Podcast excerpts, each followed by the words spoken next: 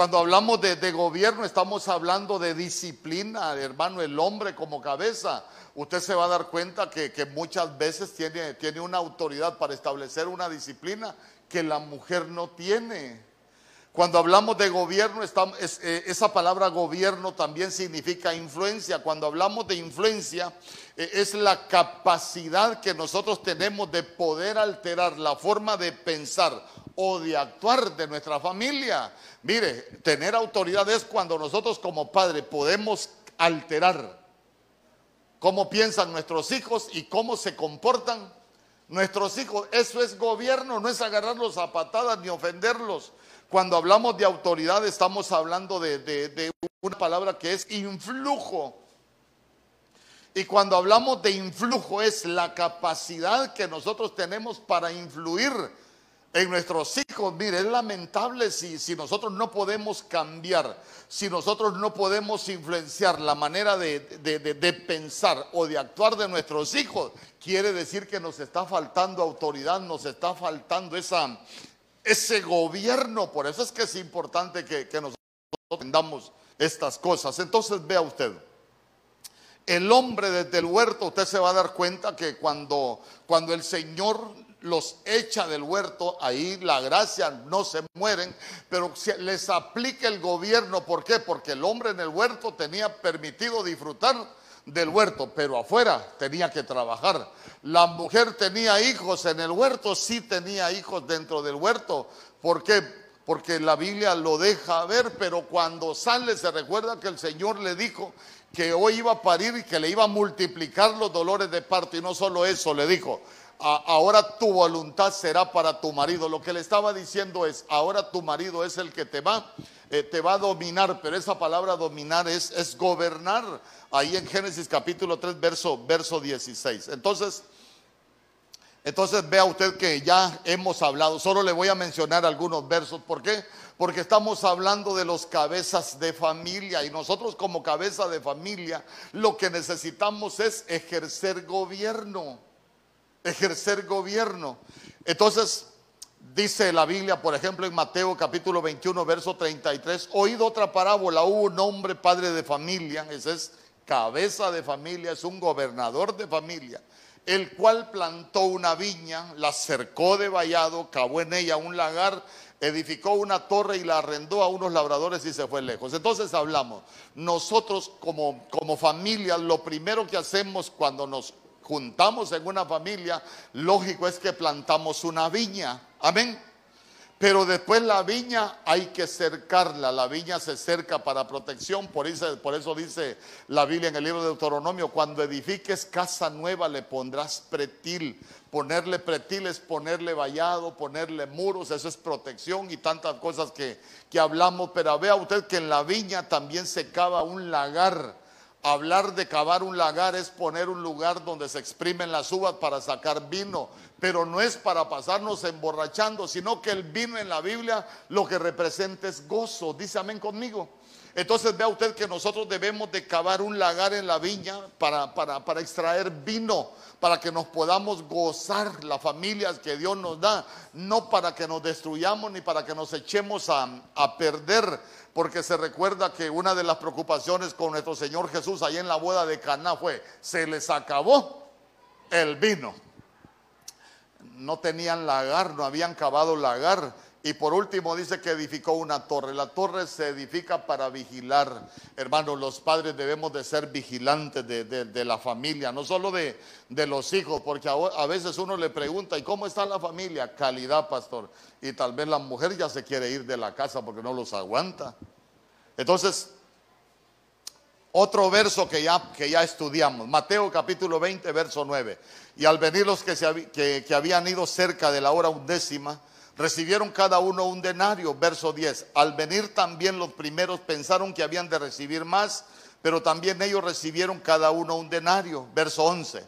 Y al recibirlo murmuraban contra el padre de familia, verso 12, diciendo, estos postreros han trabajado una sola hora y los has hecho iguales a nosotros que hemos soportado la carga y el calor del día. Cuando hablamos del padre de familia, en esos pasajes de la viña, yo lo que le enseñaba es que nosotros necesitamos aprender a ser buenos administradores, buenos administradores, administrar eh, la casa, la casa, hermano, nosotros necesitamos aprender a administrarla bien, a gobernarla bien. Se recuerda que, que, Pablo le decía a Timoteo, si alguno desea obispado, buena obra desea, y obispado es supervisor de familia, pero decían que el supervisor de familia tiene que gobernar bien su casa. Nosotros necesitamos aprender a gobernar bien nuestra casa, hermano, porque cuando se gobierna mal lo que hay es desorden en la familia. Entonces hablamos muchas cosas, ¿por qué? Porque cuando se administra con justicia, eh, hablábamos de que no se hace agravio y cuando hablamos de hacer agravio es de dañar, hermano, y cuando hablamos de dañar, uno puede dañar con lo que dice, con lo que hace y con las actitudes. Amén. Hablaba, hablamos ya también de Mateo capítulo 13, verso 27, solo le estoy haciendo un resumen. Mateo capítulo 13, verso 27, porque la Biblia dice, vinieron entonces los siervos del padre de familia y le dijeron, Señor, no sembraste buena semilla en tu campo, ¿de dónde pues tienes cizaña? Entonces vea usted que el que es cabeza de familia tiene que aprender a sembrar buenas semillas. Yo le dije, buenas semillas, el respeto, la cortesía, eh, hermano, las buenas palabras, eh, eh, el orden, esas son buenas semillas que, que nosotros podemos sembrar en la familia. No sé si hablamos de Mateo capítulo 13, verso 52. Yo, yo se lo voy a mencionar. La Biblia dice, Él les dijo, por eso todo escriba docto en el reino de los cielos es semejante a un padre de familia, a un, a un cabeza de familia que saca de su tesoro cosas nuevas y cosas viejas. No sé si ya lo enseñé, no lo enseñé, solo lo mencioné, ¿verdad? Bueno, vamos. Mateo capítulo 13, verso 52 dice la Biblia. Está hablando nuestro Señor Jesús y Él les dijo, por eso todo escriba docto en el reino de los cielos es semejante a un padre de familia que saca de su tesoro cosas nuevas y cosas viejas. Entonces vea usted que para edificar nuestra familia, para gobernar nuestras familias, nosotros necesitamos tener un tesoro. Nosotros necesitamos tener un tesoro y en ese tesoro vamos a tener cosas nuevas y cosas viejas. Cuando hablamos de tesoro, no vaya a pensar usted que la Biblia está hablando de dinero. La Biblia está hablando del tesoro que nosotros vamos a tener guardado en el corazón. Se recuerda que, que ya hemos hablado que la Biblia dice que nosotros somos templo y morada del Espíritu Santo y, que somos casa, somos la habitación del Espíritu Santo. Y me dice, hay algo que no falta en una casa, es la bodega. Por eso cuando usted llega y lee Marcos capítulo 7, verso 21, se va a dar cuenta que la Biblia dice que de dentro del corazón de los hombres salen los malos pensamientos, los adulterios, las fornicaciones, las maldiciones, la, la maledicencia. Hermano, cuánta cosa podemos andar acumulada en el corazón.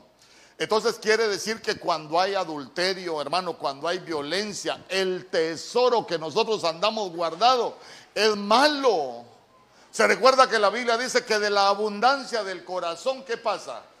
De la abundancia del corazón habla la boca, pero la Biblia dice allá en Efesios 4:29, ninguna palabra corrompida salga de vuestra boca. Ah, quiere decir que a veces lo que andamos en, el tesoro que andamos es de malas palabras. ¿Por qué? Porque hablar de tesoro es, son cosas dignas de estimación. Cuando hablamos de, tesoro, dice que es como un depósito que nosotros andamos, hermano, eh, de lo que vamos juntando, de lo que vamos recogiendo. Porque nosotros en nuestra vida vamos recogiendo cosas que pueden ser buenas o pueden ser malas. Hablar de tesoro es hablar de una riqueza. Y cuando hablamos de riqueza, le repito, la Biblia en ese pasaje no está hablando de dinero. ¿Por qué? Porque riqueza en ese pasaje dice que es abundancia de cualidades y atributos excelentes. Entonces vea usted que nosotros necesitamos, los que somos cabeza de familia, necesitamos tener un tesoro. ¿Se recuerda usted que la mujer del cantar de los cantares dijo, susténtame con pasas y fortaléceme con manzanas? Y vea usted que los dos frutos son dulces. Pero cuando nosotros hablamos de las pasas, estamos hablando de, de las cosas viejas, dulces. Y cuando hablamos de manzanas, estamos hablando de cosas nuevas, pero que también son dulces. ¿Y sabe qué? La manzana tiene un olor agradable. Entonces, entonces imagínese del, del buen tesoro del corazón, uno saca cosas viejas y cosas nuevas. Por ejemplo, ustedes se enamoraron con cosas bonitas. Porque no creo que se hayan enamorado. Mira, si te casas conmigo, te voy a pegar una pateada de vez en cuando. Por lo menos le llevó su ramo de flores. Te traigo estas flores porque no encontré palabras. Palabras de amor que no sé cómo explicarla. Ay, hermano, está poeta se vuelve. Pero eso le llevaron algún chocolate de novia. Ah, mire, con todo mi cariño, no, no, no lo tomo como ejemplo, no, solo quiero enseñar. Eh, solo quiero enseñar y va a ser de bendición para ustedes. Hermano, porque, porque vean ustedes que cómo se sintió usted cuando le llevaron un chocolate. Casi toca el cielo. Aunque era algo que no tenía gran valor, pero, pero, pero sentimentalmente sí tenía un, un significado. Dice amén conmigo. Entonces, entonces vea usted que eso se convirtieron en las, se deberían de convertir en las pasas en nuestra vida. Susténtame con pasas, decía la mujer del cantar de los cantares. ¿Sabe que estaba diciendo esa mujer? Con las cosas que nos enamoramos, de esas no te olvides. Hermano, porque algunas le llevaron flores de novias y creo que están esperando que se mueran para darles otro ramito.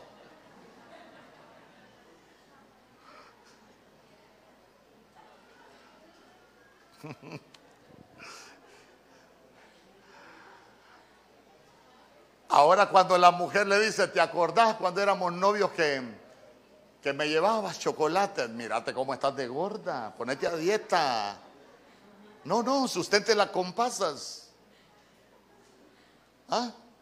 Las mire, ve, uno de los grandes errores que nosotros podemos cometer, ¿sabe qué es? olvidarnos de las cosas con las cuales nos enamoramos. Amén, dijo mi esposa aquí. Y fue la única que dijo amén.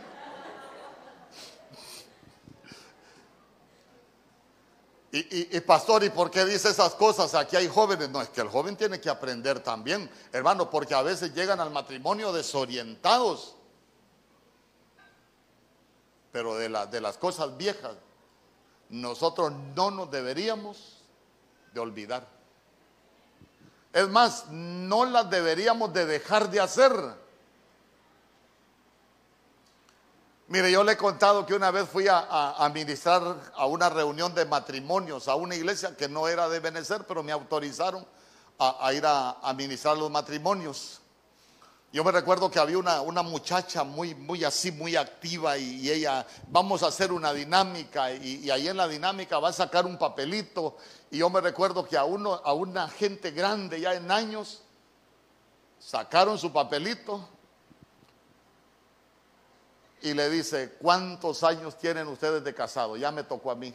Y dijo, tenemos 55 años de casados. ¿Y sabe qué decía el papelito? ¿Qué ha extrañado usted de su esposo en estos 55 años de casado? Yo me recuerdo que el de novio le había puesto un, así como un, un, hombre de cariño. Y ella le dijo, he estado 55 años extrañando que me volvieras a decir como me decías cuando éramos novios. Hermano.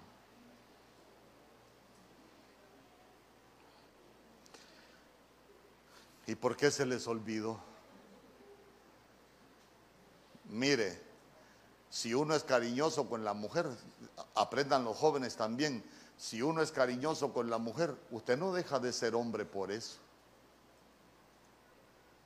Usted va a seguir siendo hombre. Y si usted es detallista con su mujer, eso no le va a quitar hombría. Lo que va a tener en su casa es una mujer contenta. Pero a veces queremos tratarla como cacharro de batallón, hermano Tito, que lo tiran y le dan hasta con las patas y en la noche se quieren poner cariñosos. No es así, hermano, no es así. Mire, es más, es más, es más, cosas viejas. Usted cuando era novio, alguna vez fue a ver la novia sin bañarse y sin perfumarse. Yo le apuesto que no. Una vez llegó un hermano allá donde el apóstol Germán y, le dijo, apóstol, me quiero divorciar de mi mujer. Ni besarme le gusta allá. Yo la quiero besar y ni se deja besar.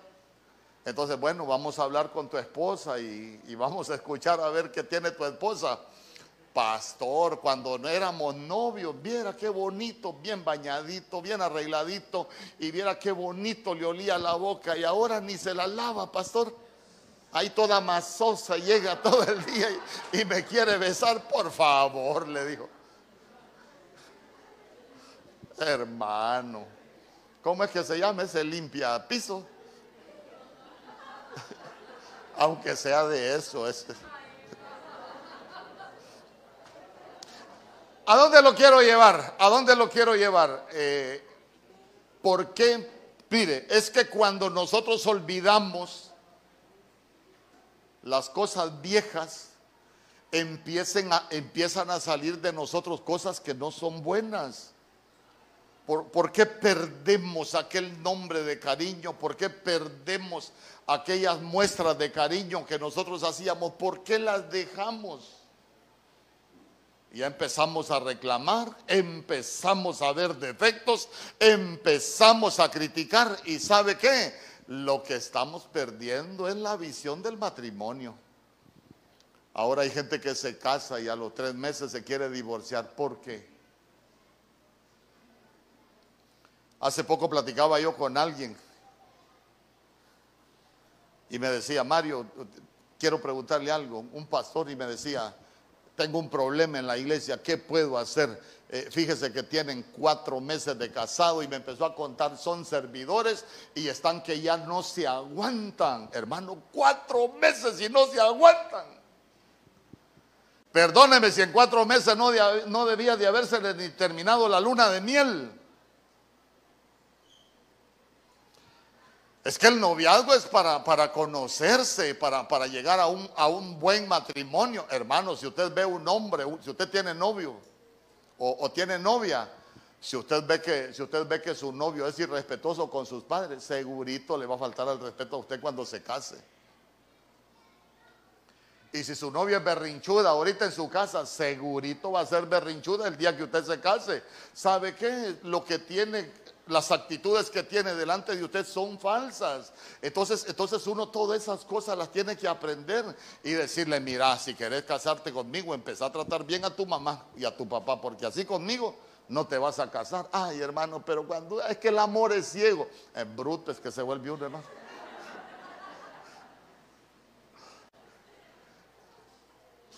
¿Sabe qué? Saque las cosas viejas. Saque las cosas viejas. Eh, con aquellas cosas que usted se enamoró.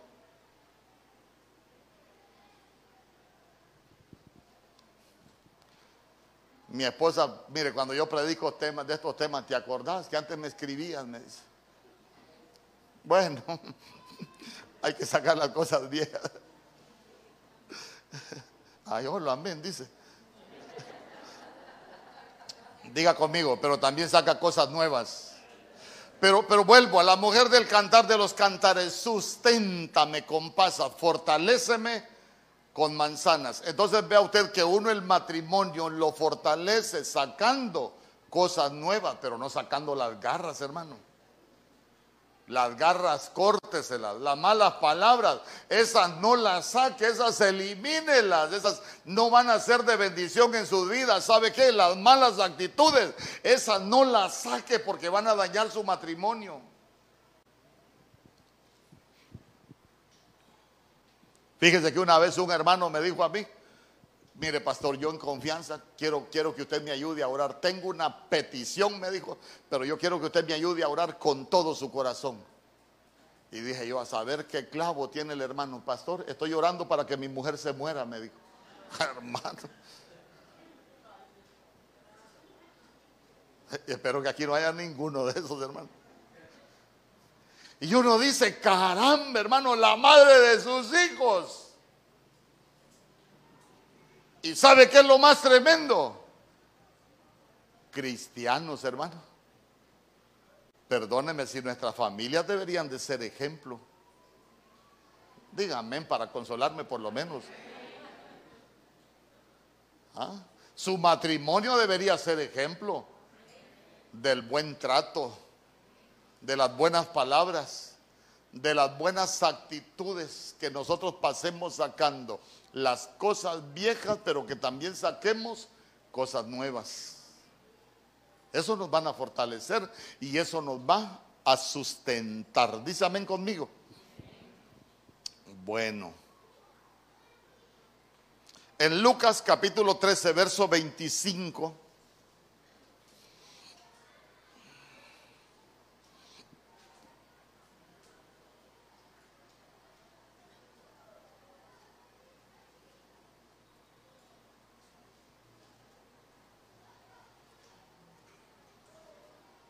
Dice la Biblia.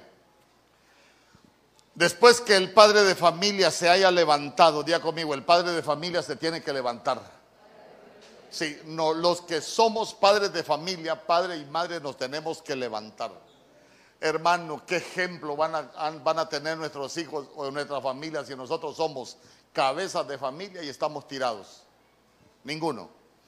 Después de que el padre de familia se haya levantado y cerrado la puerta, diga conmigo, el padre de familia cierra puertas.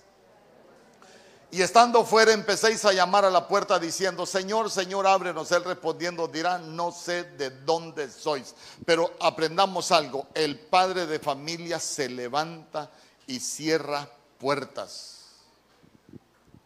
Un padre débil no va a ser buen ejemplo para sus hijos. ¿Ah? Un padre débil, hijos débiles. Un padre pusilánime, hijos pusilánimes. Mire, yo he conocido hijos que no vieron a su padre golpear a su madre, pero se separaron. Y cuando tuvieron su mujer, comenzaron a hacer exactamente lo que hizo su papá con su mamá y nunca lo vieron golpearla. ¿Por qué? Porque no cerraron esa puerta.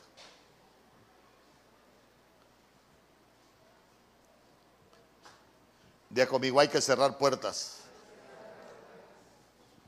¿Qué puerta necesitamos cerrar nosotros? Por ejemplo, necesitamos cerrar la puerta a la violencia. Hermano, nadie se casa para pasar peleando. Entonces, ¿sabe qué? Si usted se casó para, para pasar peleando, no compre casa, compre un ring y se pone a pelear todos los días con su mujer. Dígame usted, ¿alguien se casó para pelear acá? Que haya dicho, ay, yo que estoy aburrido, tengo una vida aburrida, Señor, dame un esposo o dame una esposa porque ya quiero tener con quien pelear todos los días de mi vida. Yo creo que nadie oró así. ¿Y sabe qué es lo más tremendo? Nosotros nos salimos de los diseños de Dios. ¿Por qué? Porque ¿cuál es el diseño de Dios? Si el huerto, la viña, es un lugar de deleite, el huerto, la viña que Dios nos donde Dios nos pone es un lugar de comunión ¿Sabe qué? Es un lugar donde nos da todo para que nosotros nos disfrutemos de la vida. Pero lo que le echamos a perder somos nosotros. ¿Quién perdió el huerto? El hombre y la mujer por desobediencia. La familia debería de ser para nosotros lo más parecido al huerto, un lugar de deleite. Pero nosotros necesitamos cerrar puertas. ¿Sabe qué? Hay que cerrar puertas al maltrato y el maltrato no solo es físico, hay maltrato con las palabras.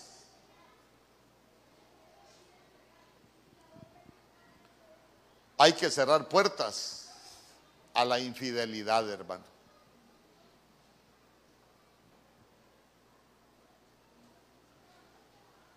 Sabe que hay algo que sí daña los matrimonios es la infidelidad. Ay, hermano.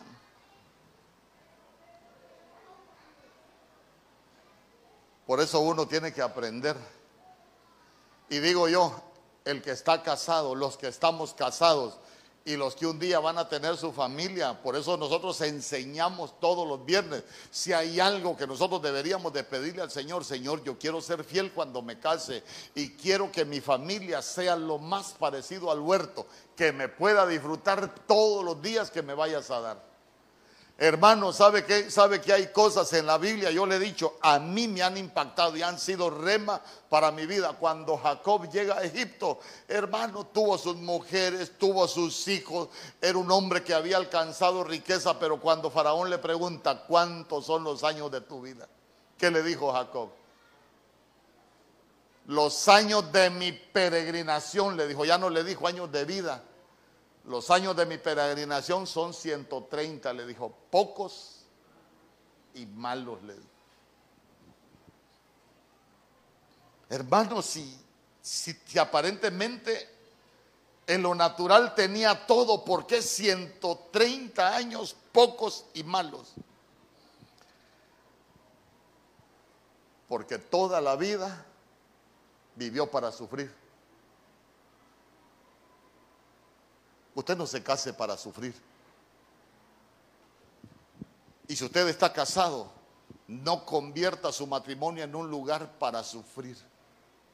Si usted está casado, convierta su matrimonio en un lugar donde usted se va a disfrutar todos los días que, Dios le dé sobre esta tierra.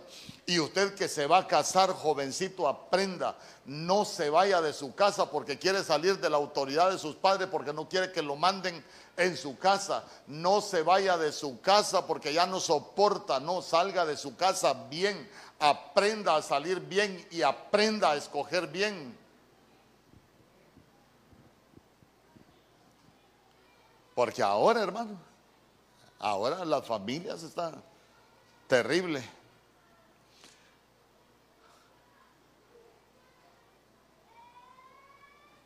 Nosotros necesitamos cerrarle la puerta al hombre fuerte. Dice la Biblia en Mateo capítulo 12, verso 29. Se lo voy a leer.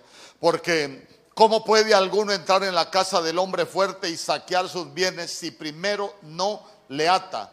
Entonces podrá saquear su casa. Entonces vea usted que, que uno tiene que cerrarle la puerta al hombre fuerte. ¿Por qué? Porque el hombre fuerte lo que hace es atar. ¿Y quién es el hombre fuerte en nuestra vida? A ver, ayúdeme a predicar. ¿Quién es el hombre fuerte en nuestra vida?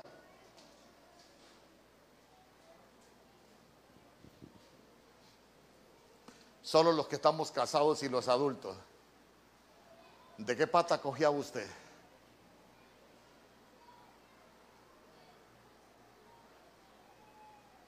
Porque algunos eran como Pancho López, chiquito, pero matón. A los 14, papá resultó. ¿Cuál era su hombre fuerte? Las mujeres, el área sexual.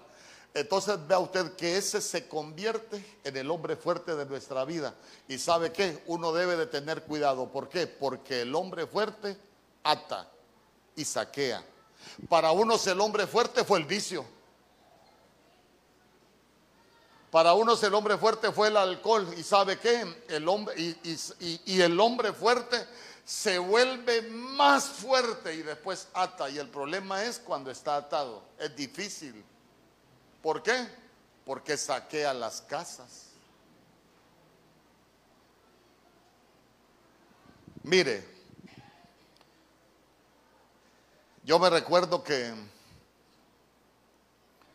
yo fui a estudiar a Estados Unidos, siendo, siendo jovencito, fui a estudiar a Estados Unidos. Haga cuentas usted, en 1989 a mí me daban alrededor de 7 mil dólares. Becado.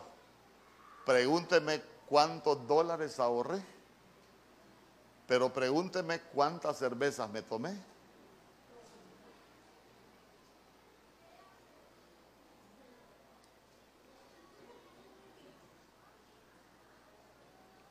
Pero uno tiene que aprender a cerrarle la puerta. ¿Por qué? Porque si nosotros nos dejamos atar, nos va a saquear y nos va a destruir. Mire, cuando el hombre fuerte tiene atado a alguien, hermano, le destruye la vida, le destruye las finanzas, le destruye la familia y lo deja en la calle porque saquea las casas. Entonces uno tiene que identificar, escuche bien, uno en su vida, uno que es padre de familia, tiene que identificar cuál hombre fuerte ha entrado a su casa y que ha estado saqueando, porque a veces uno pelea con sus hijos, pero a veces el que los tiene atado es un hombre fuerte que nosotros dejamos entrar una vez a nuestras casas. El padre le abrió la puerta, entró, la saqueó y después uno empieza a pelear con los hijos. El hijo no tiene culpa, ya se dio cuenta quién se levanta y le cierra las puertas al hombre fuerte, el cabeza de familia.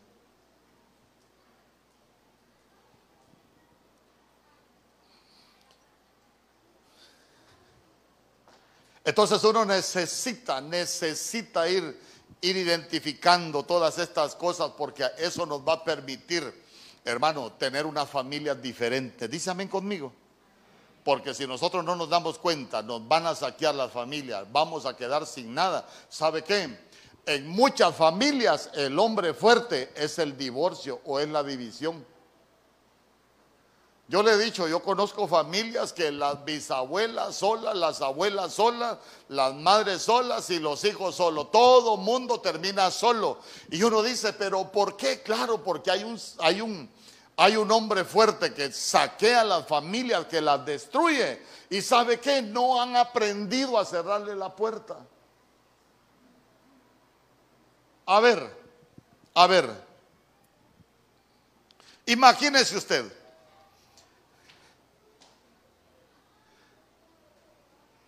Póngase que, en la familia de nosotros todas las mujeres terminan separadas. Pero mi esposa y yo necesitamos aprender y darnos cuenta cuando el hombre fuerte se quiere levantar para saquearnos. Si nosotros empezamos a pelear, ¿qué deberíamos hacer? Dejar de pelear y reconciliarnos para cerrarle la puerta, porque por la contienda puede llegar el hombre fuerte y destruir nuestro matrimonio.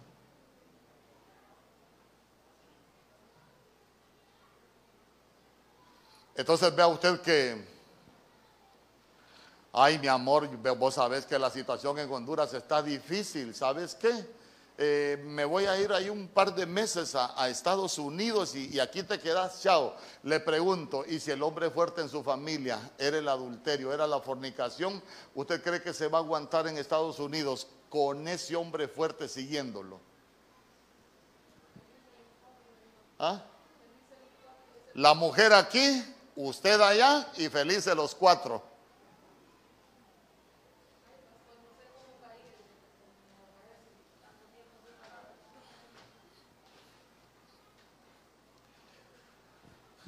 Silencio en la iglesia de Cristo de Benecer. Usted tiene que identificar el hombre fuerte y cerrarle la puerta.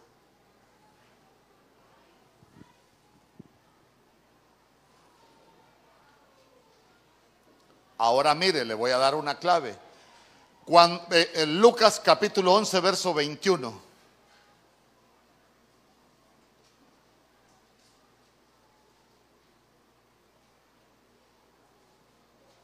Por eso el Señor dijo, diga el débil.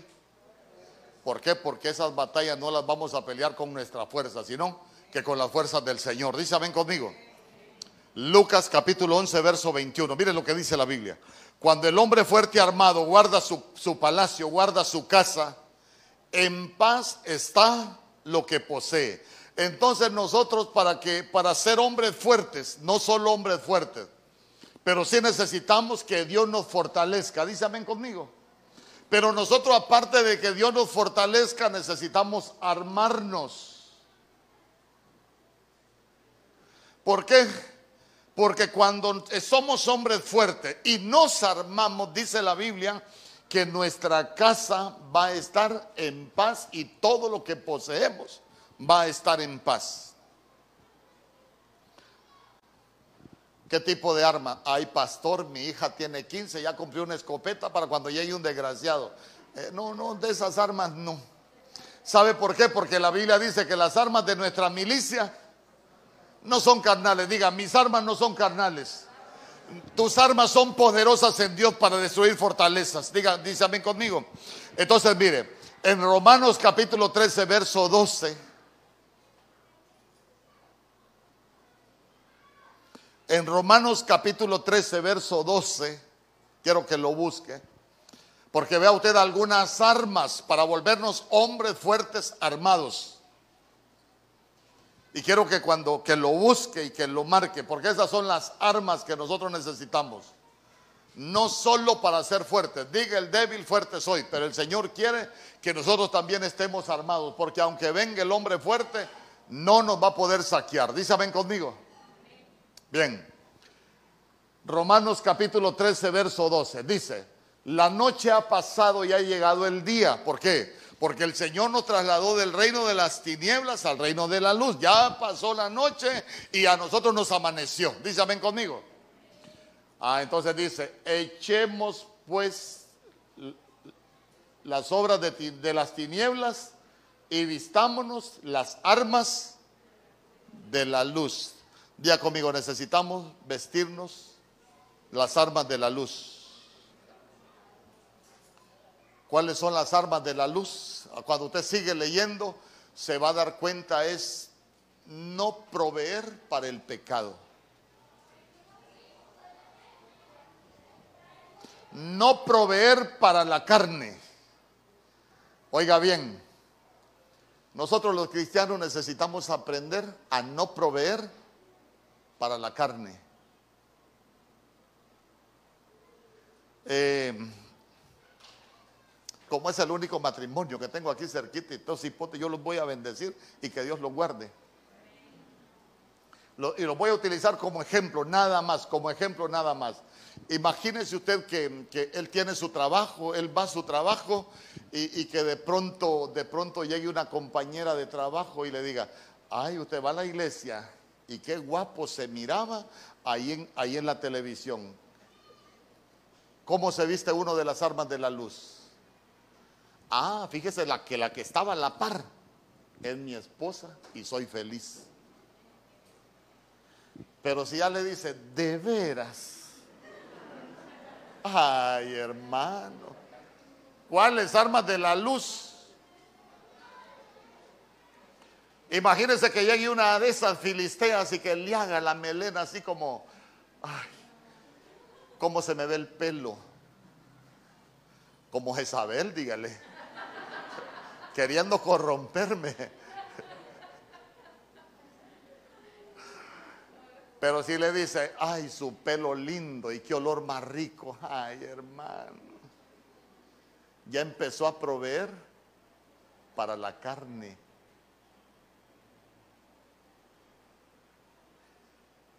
Ya conmigo armas de la luz. le cerramos las puertas al pecado. Ya vio que nosotros tenemos armas. Segunda de Corintios capítulo 6, verso 7.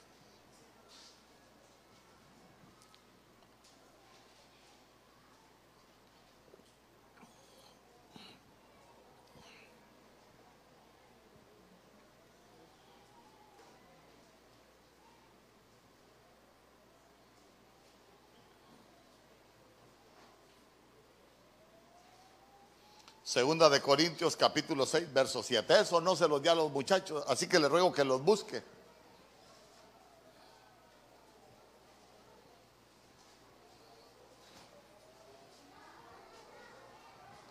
Y después me buscan primera de Pedro capítulo 4 verso 1. Pero ahorita segunda de Corintios capítulo 6 verso 7 dice, en palabra de verdad, en potencia de Dios, por las armas de justicia, a diestra y siniestraría conmigo armas de justicia. Sí, armas de justicia. Mientras nosotros gobernemos con justicia, eso se va a volver un arma. Eh, por ejemplo, por ejemplo,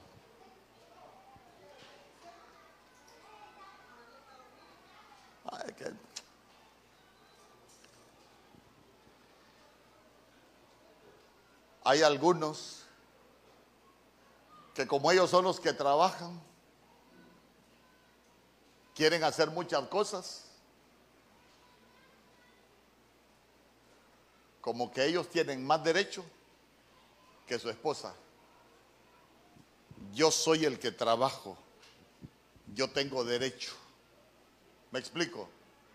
Y su esposa no tiene derecho. Ahora imagínese usted, su esposa añorando algo y que un amigo se lo regale porque se dio cuenta que lo quería. Pero ya se dio cuenta que nosotros todas esas puertas las podemos cerrar.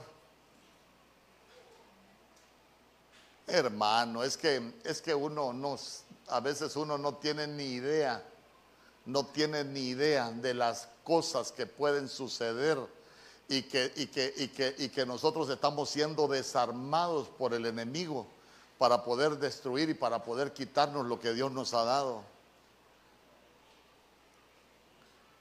Si a usted le gusta vestir bien, que su mujer se, se vista bien. Dígame por lo menos.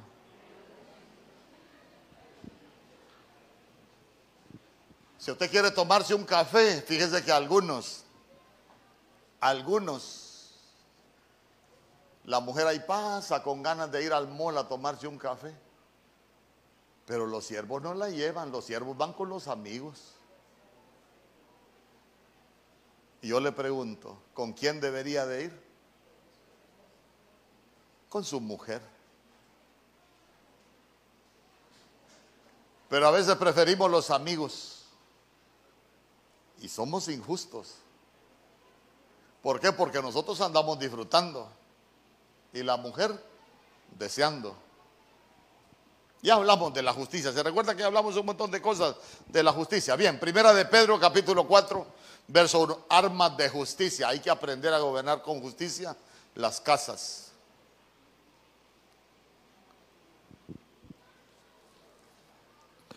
Primera de Pedro capítulo 4, verso 1. Mire lo que dice la Biblia. Pues que el Cristo ha padecido por nosotros en la carne, vosotros también están armados del mismo pensamiento que el que ha padecido en la carne cesó de pecado. ¿Qué arma tenemos ahí? ¿Con qué arma nos tenemos que armar? ¿Ah? Ahí tenemos una, una arma, los pensamientos. Ay, pastor, fíjese que yo cometí adulterio y ni cuenta me di a qué horas pequé, pastor.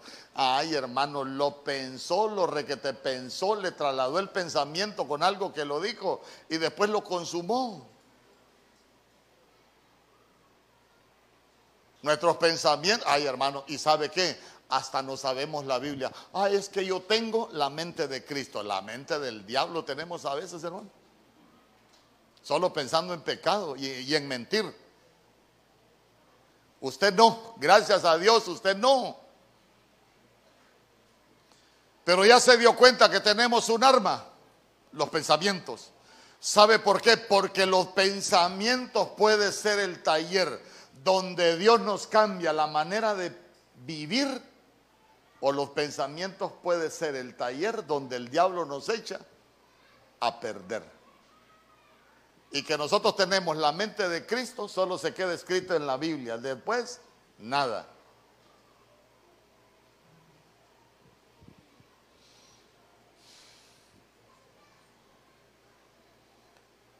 Hay que cerrar puertas.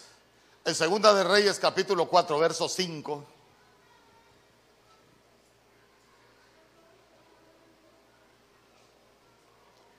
Segunda de Reyes capítulo 4 verso 5, mire lo que dice la escritura. Segunda, yo cuando vi las letras dije, están volando ya. Búsquelo ahí en su Biblia, Segunda de Reyes capítulo 4 verso 5. Y se fue la mujer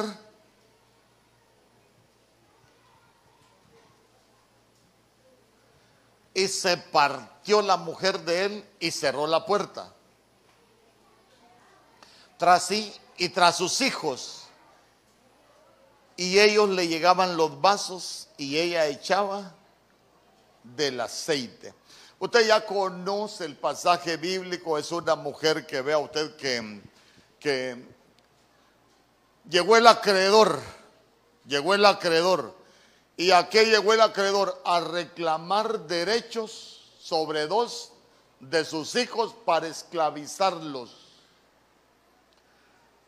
Pero mire usted que, el consejo que le dio Eliseo es que entrara a su casa y que cerrara la puerta. Amén. ¿Qué tenía en la casa? ¿Qué tenía en la casa? Un poquito de aceite. Usted no necesita mucho aceite.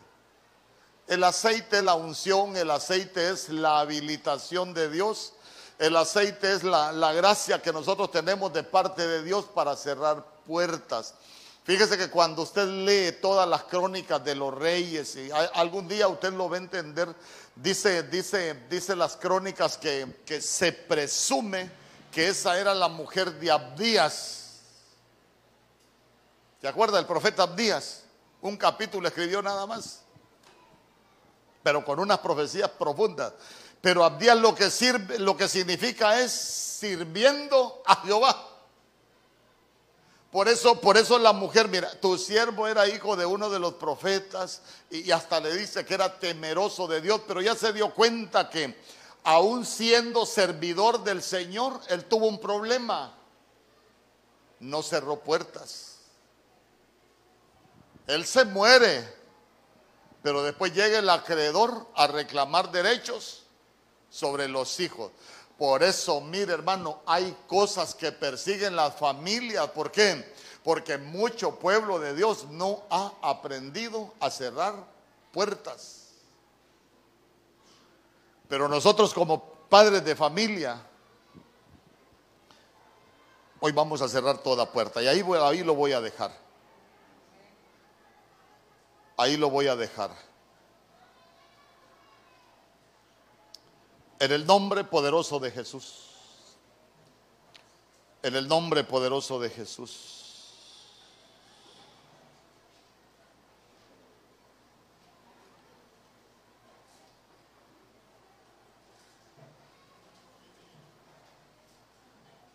el padre de familia necesita tener un tesoro. Los que son jóvenes aún que no están casados, desde ya deberían de, de decirle, Señor, yo quiero ir acumulando un tesoro para cuando llegue el tiempo de casarme, tener un buen tesoro acumulado. Tesoros son esas cosas que nosotros aprendemos que, que son de bendición para nuestras vidas. Sabe que tesoro es hasta cambiar nuestra manera de hablar. ¿Cuánto daño hay en las familias? Por las cosas que se dicen, por las cosas que nos decimos. ¿Cuántas heridas se provocan por el hablar en las casas? En el nombre poderoso de Jesús. Cuánto dolor va quedando, hermanos, y lo que Dios nos dio es una familia, un huerto para que nos disfrutásemos la vida. Pero cómo se nos vuelve un lugar de sufrimiento, cómo se nos vuelve un lugar de, de dolor. A veces se vuelven hasta cuevas, las familias se vuelven cárceles. Hace poco miraba yo a alguien que aquí se quiten renacer hace como dos días. Se suicidó porque tenía problemas con la mujer. Y uno dice, ¿cómo es posible que sucedan esas cosas? Porque la gente hasta dice, íbamos a la iglesia, pero digo yo, no aprendieron. Y yo quiero que usted y yo aprendamos para que nuestras familias sean bendecidas. Que si el tesoro que teníamos acumulado es malo, tesoro, malas palabras, malas actitudes, pensamientos malos, hay cosas que nosotros sabemos que nos atraen al pecado, al adulterio, a la fornicación, decirle, Señor, yo quiero cambiar el tesoro, quiero tener cosas nuevas. Los que estamos casados, Señor, yo quiero sustentar mi matrimonio con cosas viejas, pero buenas, dulces, agradables.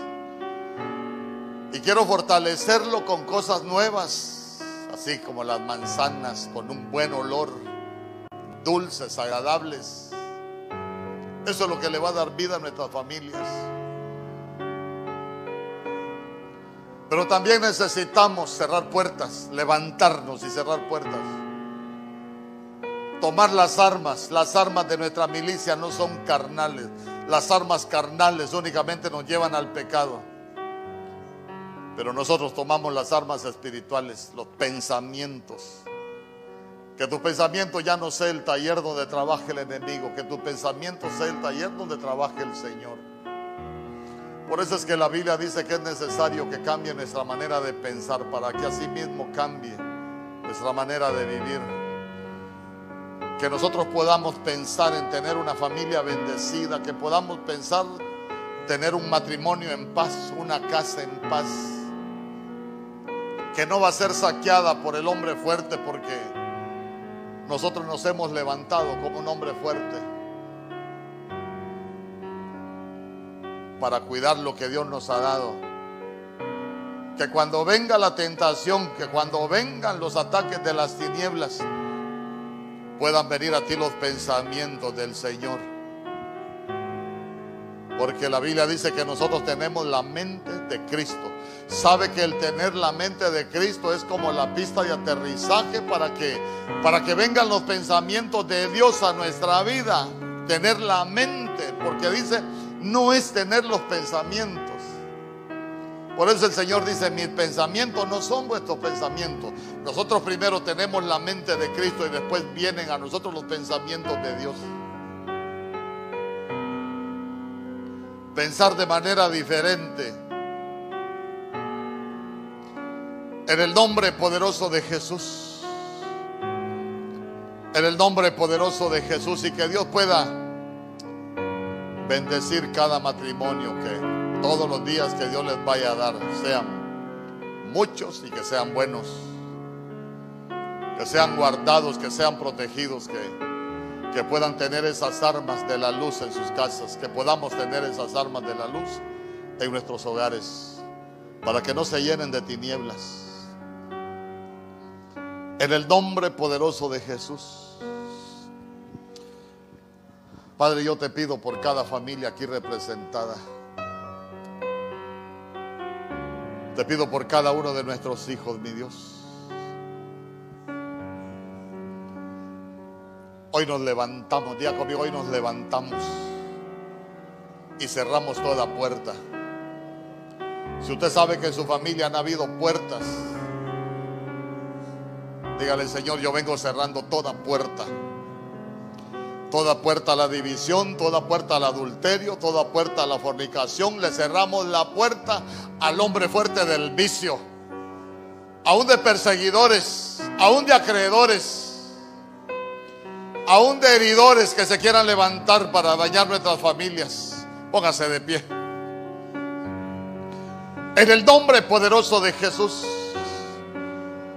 Cerramos la puerta a todo espíritu de miseria, a todo espíritu de pobreza.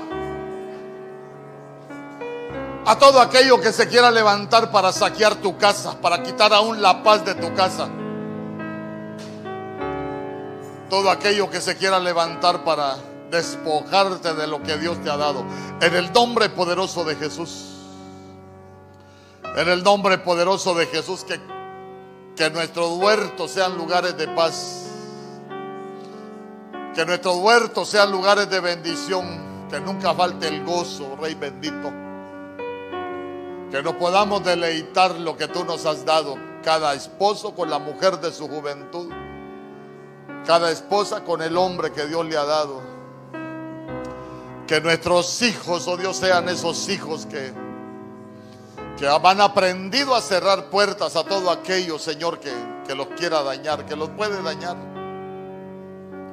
En el nombre poderoso de Jesús, que nosotros seamos familias con un buen tesoro. Que tengamos acumuladas cosas buenas. Diga, yo saco todo sedimento genético, toda herencia genética de división, todo aquello que ha perseguido a mi familia, yo lo saco, yo me limpio. Porque quiero ser un odre nuevo, lleno, lleno del Espíritu de Dios. Que mi casa sea llena de tu gloria. Que nuestras casas sean llenas de tu presencia, mi Dios. Que no haya lugar para la violencia. Que no haya lugar para la contienda. Que no haya lugar para la división. Que no haya lugar para la fornicación, para el adulterio, para el vicio que no podamos disfrutar las familias. En el nombre poderoso de Jesús, levanta muros, levanta vallados, levanta cercos de protección y de cuidado alrededor de cada uno de tus hijos, alrededor de tu casa. Padre, que ningún acreedor se levante en contra de nuestras generaciones. Ningún acreedor. Que sea cerrada toda puerta, diga conmigo, que sea cerrada toda puerta aún deudas en el mundo espiritual, que sea cancelada toda deuda y que sea cerrada toda puerta al acreedor en el nombre poderoso de Jesús. Porque tú nos escogiste para hacer generaciones diferentes. Tú nos escogiste para hacer generaciones señal en esta tierra. Bendice, bendice cada familia aquí representada, cada esposo, cada esposa, cada uno de nuestros hijos, oh Rey bendito, guarda sus pensamientos Guarda el corazón de cada uno de los que estamos hoy en este lugar, aún de aquellos que no vinieron, mi Dios, aún de aquellos que nos están escuchando por las redes, oh Rey bendito. Que nuestros lugares, que nuestros hogares sean lugares de paz, lugares de comunión, donde nos vamos a disfrutar todos los días que tú nos vayas a dar en esta tierra. Gracias Señor por tu palabra, gracias porque tú eres bueno